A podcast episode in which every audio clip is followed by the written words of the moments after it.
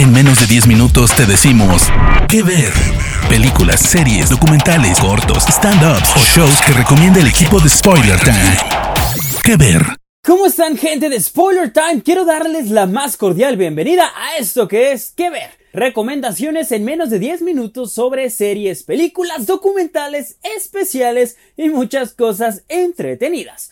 Yo soy Harry Plus me pueden encontrar en todos lados como arroba el Harry Plus y en esta ocasión vamos a platicar de una película que llegó recientemente a la plataforma de Netflix. Su nombre es El Diablo a todas horas, The Devil All the Time y es protagonizada por Robert Pattinson y Tom Holland. Esta cinta estadounidense es de suspenso psicológico y está basada en la novela homónima de Donald Ray Pollock dirigida y coescrita por Antonio Campos y producida por Jake Gyllenhaal y Randall Poster. También cuenta con actores como Bill Skarsgård, Tracy Litz, Mia Wasikowska, Sebastian Stan, Gabriel Ebert, Jason Clark, Riley Q, Drew Starkey, Haley Bennett, entre muchos otros. The Devil All the Time está ambientada después de la Segunda Guerra Mundial en la década de los 60 en Ohio.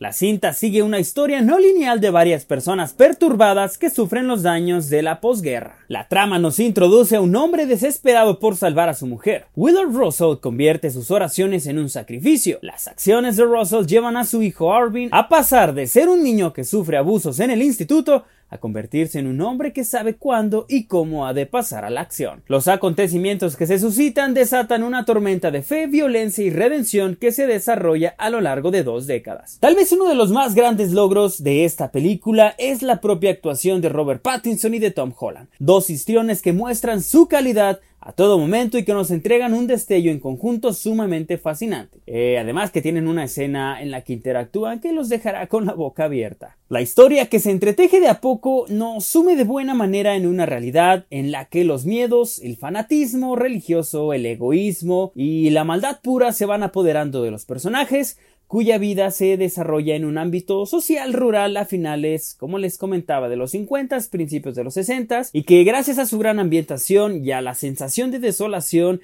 y de terror que permea sobre la mayor parte del metraje, pues eh, logrará atrapar a la audiencia. Antonio Campos comprende a cabalidad el texto de Pollock y logra emular las sensaciones y las vibraciones del texto, entregando una cinta sumamente reflexiva que promete atormentar a la audiencia, más en estas fechas de septiembre-octubre que se empiezan a poner un poquito más lúgubres. Así que es por eso que la película vale totalmente la pena de ver. No es la gran cosa, pero creo que se van a entretener un buen rato. Algunos de los datos curiosos es que Robert Pattinson no trabajó con un coach de dicción, de acento, sino que mm, pues él prefirió trabajar por su cuenta este acento sureño bastante elevado y que además lo dio a conocer hasta el día 1 de la filmación porque Antonio Campos había estado recibiendo vía mensajes de voz pues como los demás actores estaban trabajando en su manera de hablar, en sus acentos y demás cuestiones, pero Robert Pattinson decidió alejarse, trabajarlo en solitario y mostrarlo hasta el mero día de la filmación. Incluso Campos se refirió a Pattinson como un genio malvado que puede hacer lo que sea. El actor Harry Melling llevó las cosas al extremo en cuanto a la sensación de tener arañas en la cabeza, pues se tiró muchas de verdad para conocer esta sensación y poderlo transmitir durante esta escena que le toca interpretar. Como les había había dicho, el guion está adaptado de la novela de 2011 The Devil All the Time, que es del autor Donald Ray Pollock,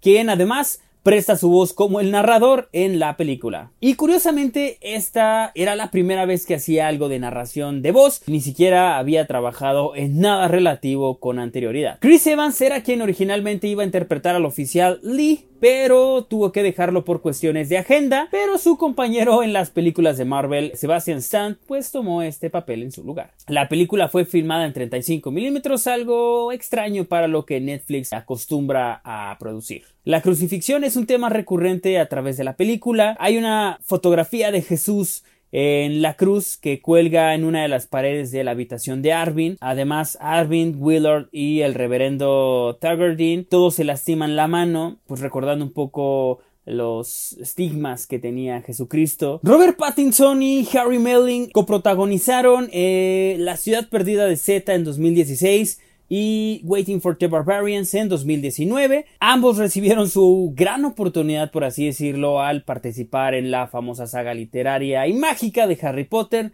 aunque curiosamente no participaron en la misma película. Recordando que solamente Robert Pattinson participó en El Cáliz de Fuego, que vendría siendo la entrega número 4 de las películas de Harry Potter.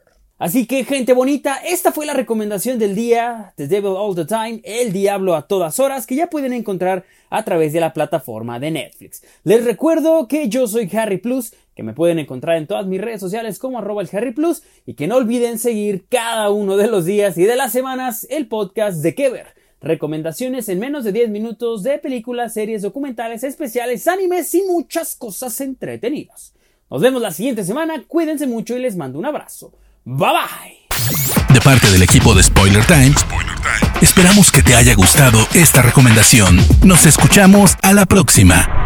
¿Qué ver?